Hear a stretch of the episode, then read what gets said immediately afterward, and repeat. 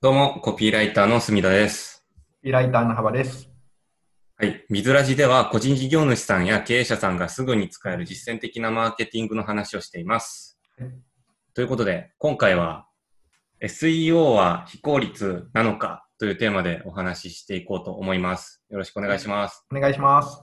はい。ちょっとこれに関しては、あの、以前にビズラジの方に質問をいただいてまして、はい。まあ、その質問に答える形になります。はい。はい、えーその質問っていうのが、まあ、今、えっ、と、ウェブで広告をかけて、結構いい感じにビジネスが回ってるんですけども、はい。そこでできたお金と時間を使って、はい。新たに SEO を勉強して、そこはにい労力を割いていくのは、は果たして効率的なことなのでしょうかという質問が来てます。はい。はい、えーっと、まあ、広告で回ってる上で、はい。 SEO って本当にやらないといけないのかなっていう素朴な疑問だと思うんですね。はい。はい、それに関して、幅さんのご意はい見をはい。賜りたいです。あ、しました。えっ、と、今まあ結構広告でうまく回ってるっていう点で、で、そこの余裕を SEO に回すかどうかって話だったと思うんですけど、うん、えっ、と、これ、柱を1本で突き抜けるか2本に分散、2本3本に分散させるかっていう話かなというふうに考えています。うん、うん、で、えーっとですね、ぼこれは僕の個人の考え方で、詳細とか分かってない中で言っちゃうんですけど、うん、うん、うん広告で、えーっと結構いい感じに利益が出てるんなら、広告の獲得効率が極限まで悪くなるまで、広告で突き抜けた方がいいんじゃないかなっていうのが率直な感想です。はい、はい、はい。はい、そして、あと、まあ、もう一つ、柱を2本にするっていうか、SEO やっていくのであれば、えー、と僕がそうなんですけど、空いている時間とかお金を SEO の勉強と施策に割くんじゃなく、えーとまあ、SEO の勉強は勉強した人にお願いしたらいいんじゃないかなって思います。あそうですよね。あの、はい基本的には外注すべきかなと僕も思いますね。そうですね、お金で買った方がいいかなっていう時間を。はい自分で勉強してやるものではないですよね。そうなると、かなりの労力はい、が割かれるので、はい、労力と時間ですね。はい、それに関してはもう、ビジネスが回ってる場合は、基本的には外注でやはいるっていううん、のが一番だと思います。思いますね。うん。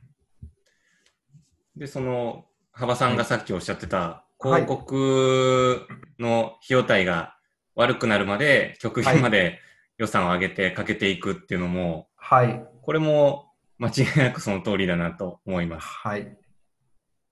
あのはい広告費を上げれば上げるほど、競合がついてこれなくなるので、一人勝ちのマーケットを一旦作り、作ることができるんで、うんうんうん。まあ、なんていうんですかね、お金の暴力で市場を蹂躙するみたいな話ですかね。はいはい。そこまで、なんていうんですか、認知というか、その、マーケットを取ってしまえば、うんすごくその後、まあ、SEO だけではないとは思うんですけど、集客が他のところでもブランディングっていうあのレバレッジが効いてくるんで、やりやすいのかなと思います。そうですね。はい。まあ、これは僕よりも隅田さんの方が、隅田さんからよく聞く話ですけど、やっぱり個人のレベルでのうん、 SEO が厳しくなってるっていうのは、このビズラジでもよく出る話題だなとも思って て。そうですね。そこに関しては、はい。まあ、今、昔に比べると、本当数年前に比べると、はい。効率、費用対効果、SEO の費用対効果っていう意味では相当に下がってると思うので、はい。もう高くなってますし、ええええええまあ、それでどんどんね、あの、撤退してる SEO の事業者さんとかも多いですから、実際に。 はい。この前、隅田さんがおっしゃってたやつで、なんかのキーワードで検索するともう1ページ目しかないん で。あそうですね。あの、青汁とか、はい、はい、もう人から聞いたんですけど、青汁とか、はい、養蚕サプリとか、はい今までそのアフィリエイトの定番キーワードだったワードで Google 検索すると、はい。もう、あの、検索の結果の下の方に行っても、2ページ目が出ないっていう。青汁で見た2しかなくて、本当に、そっか、1、2しかなくて、2ページ目に行くといっぱい増えるんだ。えーなんか、すごい、すごい表示のされ方になってたりとかで、はい。もう完全に、あの、情報を選別しに来てるなっていうはい。のが明確に出てるので、はい。なかなかこれから参入していくっていうのは大変なことだなとは思いますね。もう Google が、あれですよね、ここまでしか評価しないよって言ってるってことですもんね。そうですね。まあ全然そのニッチな分野とかだとまだまはだい。有効ではあるんですけど、はい。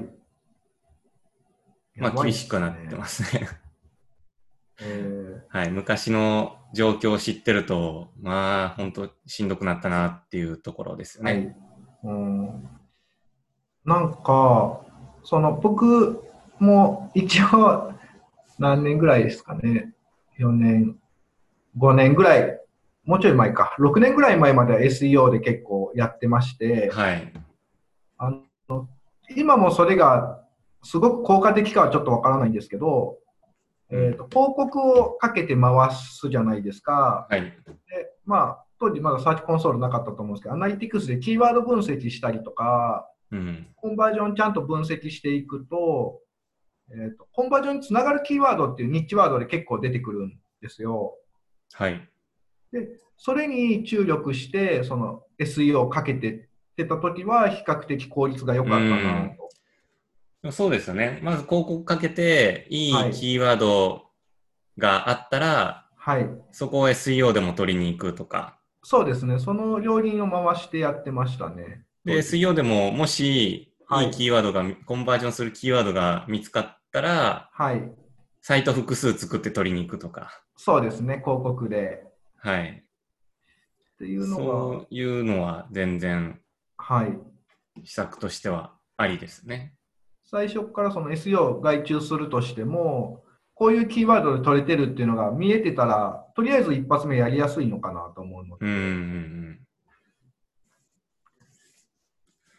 そうですね。まあ、はい、ここまでの話をまとめると、はい、広告で回ってるんだったらもうそこを伸ばしていくのが一番いいっていう結論になりますしなります。それを伸ばし終わった後にもしはい SEO をしていくんだったら、はい、まあその広告で分かったデータを利用しつつはい、効率的にできるだけ SEO で狙っていくキーワードを決めてはい、でかつあのやるってなったら自分で勉強するっていうよりかはもう外注してしまうちゃんとしたところにはい、外注してしまうっていうのが一番いいんじゃないかという結論ですね。結論ですね。